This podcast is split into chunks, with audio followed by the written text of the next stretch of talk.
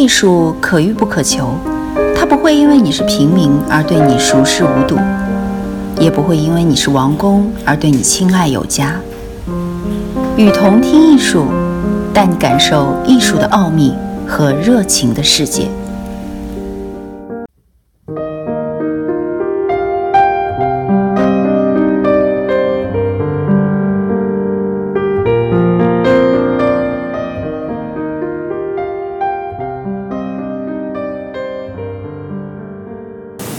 艺术家和收藏家们到了关注数据区块链和比特币的时候了。在前苏联时期的拉脱维亚共和国长大的玛莎·麦康纳基，小时候从未想到未来有一天自己会成为一名策展人。当年，父亲的学生从东柏林走私来了几本书，就是他唯一接触现代艺术的机会。那时候。我总是窝在沙发里，翻看着这些好看的书。他说：“由一个画面联想到整个故事，我的想象力一路狂奔。”由于这个缘起，很快麦康纳基就意识到了艺术是他想要从事的未来的职业。自学法语之后，他到了巴黎索邦大学求学，并在那里在一位教授的引导下。走向了策展的行业中，一直面对着过时的书籍和你无法沟通的书籍。麦康纳基说：“突然之间，我就有了可以真正交流的人。”毕业后，他一边在罗浮宫学院攻读博物馆学位，一边在罗浮宫从事助理策展人的工作。偶尔，当我走出来抽根烟，看着罗浮宫。巴黎旧王宫、杜伊勒里宫，以及落日余晖下的整座城市，顿时觉得生活充满了魔力。像麦康纳基这样的人生经历了，一定让人钦佩。而且，直至今年，他的职业已经变得更加的前沿化。要说麦康纳基最近又在经历着什么样的艺术冒险，那就是利用数字的货币——比特币。背后的核心技术部分，数据数据区块链去革新艺术界。麦康纳基正在体验着巴黎繁荣的科技文化给他带来的巨大的灵感。数据区块链让自传统的艺术世界让我们感到了耳目一新。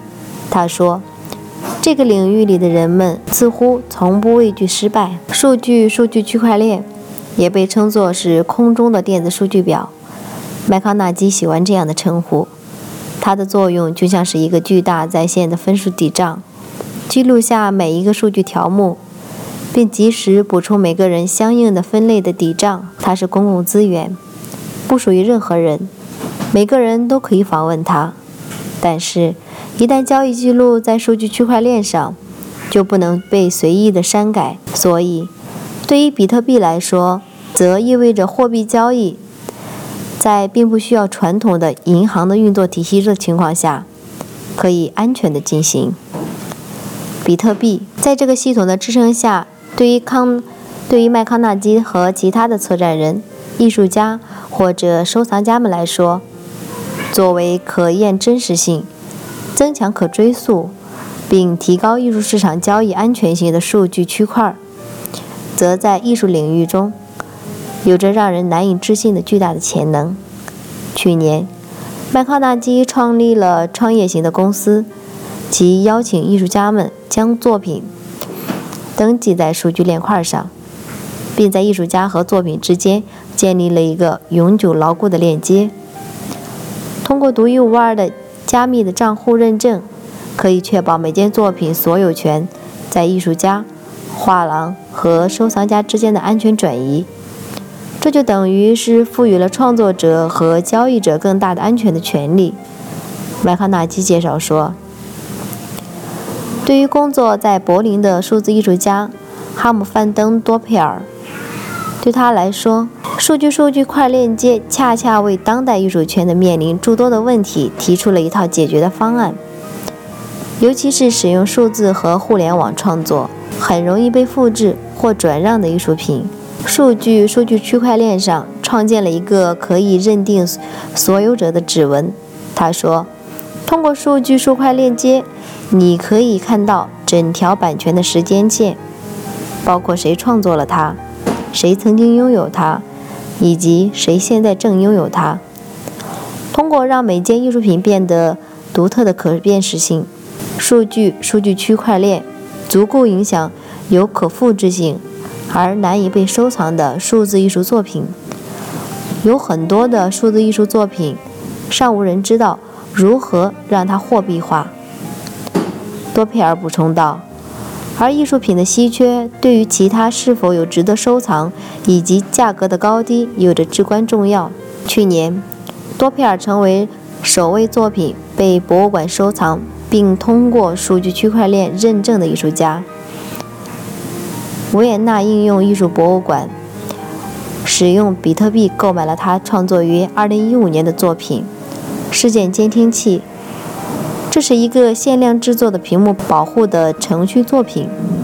该馆在新闻稿中写道：“MAK 是世界上第一家使用数字货币去收藏经过认证的数字艺术家作品的博物馆。”这就是数字时代未来收藏的一种全新的形式。比特币作品事件监听器也曾在目前唯一使用比特币交易线上数字画廊“货币当代”展出。该画廊由艺术家瓦伦丁·卢瑞和安迪·伯特创立，每件作品展出期为十天。我们会为作品开创。各自独立的互联网数据的空间。这家画廊的交易交易的规则则是：买家购买收藏作品时必须使用比特币来进行交易。之后，画廊还将继续使用据区块链接技术，把作品所有权直接在线确认转让给对方。对于创立者卢瑞和伯特来说，货币当代不仅是画廊，这是一个概念性的未来的实验技术。我们想创造一个真正的互联网空间，卢瑞说。货币当代艺术艺术家提供了超越诸如 YouTube 和 Instagram 等网络平台的限制性的展示机会，并且确保了他们能够安全地使用数据区块链接在线销售画。画廊主们都希望未来在线的空间能够激发更多的艺术家去创作数字作品，同时，也能够平息收藏家在购买和收藏数字作品时对安全性和独创性的自然的担忧。正如卢瑞所说，多亏了数字区块链，人们可以安全地追踪作品的足迹。自从九十年代末，比利时的前投资银行家阿兰·塞维尔。就一直在收藏数字艺术。他说，当时的数字艺术甚至曾不被认为是艺术。有一次，我乘坐飞机时，带回了一部台式的电脑，上面安装的则是购买的艺术作品的软件。当时，我不得不以计算机产品的税率去缴纳税款，而并没有。如同现在可以对艺术作品那样去处理报关的流程。近年来，数字艺术合法性的开始追溯的增强，但塞维尔表示，这个技术仍有上升的空间。艺术市场仍然是对实物存在着迷恋，但是你可以看见，最有趣的艺术作品越来越多的基于虚拟技术而是实现。说了这么多关于数据区块链接的技术，似乎一切都让人感到了振奋而惊心。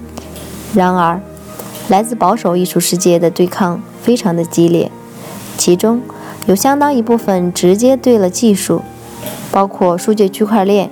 当我们总在谈论科技进步和人文主义的风向标时，同时这也是我所知的保守社会体系之一。艺术世界对互联网具有一定的怀疑，塞维尔说。麦康纳基也笑称，他在索邦大学教授曾告诉他，互联网改变社会的观点一直是具有争议的。对于塞维尔和麦康纳基等这一批数据区块链接的支持者们，数据区块链接还具有一个更加有力的正能量。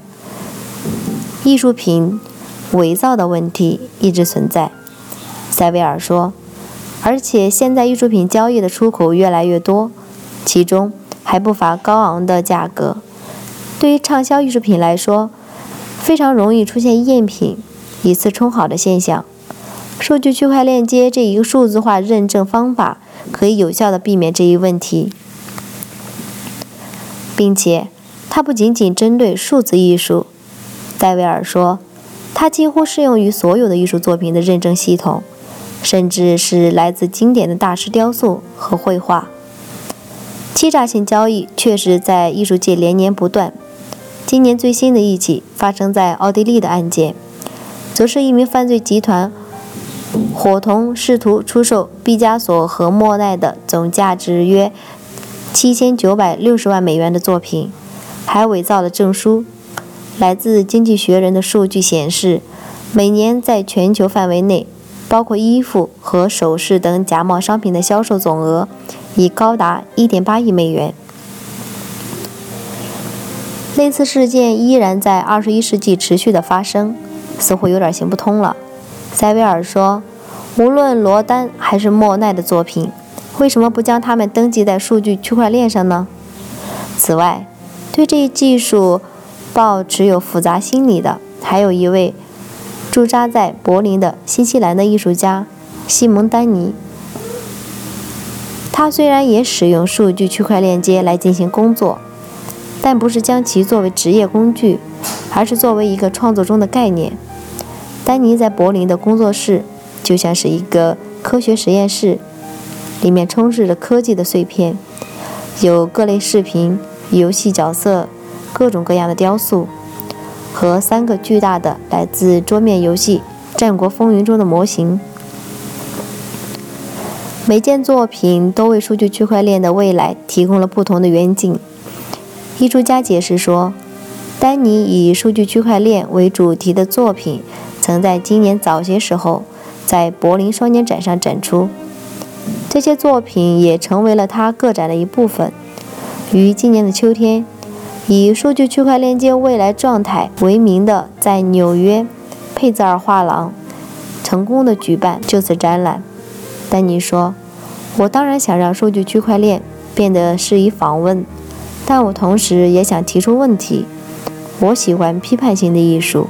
对于像策展人马萨·拜康纳基和艺术家范登多佩尔这样的支持者来说。”数据区块链接提供了一个公开、免费和去中心化的乌托邦经济，成功逃离了传统的金融世界。艺术家西蒙·丹尼则对数据、数据区块链接在艺术界上的应用的支持持怀疑的态度。他认为，艺术作品的起源和验证不是最关键的问题，而全球化的经济权利的目的。正越来越被私人和公司定义，这才是可能导致数据区块链接未来终结的问题。然而，丹尼并不是在完全的批判和否定。通过借用桌面游戏和电子游戏中的角色，他的作品生动而有趣，足以引发观者去对技术的好恶做下定论。在丹尼看来，艺术世界太小了，他说。作品往往运转得很慢。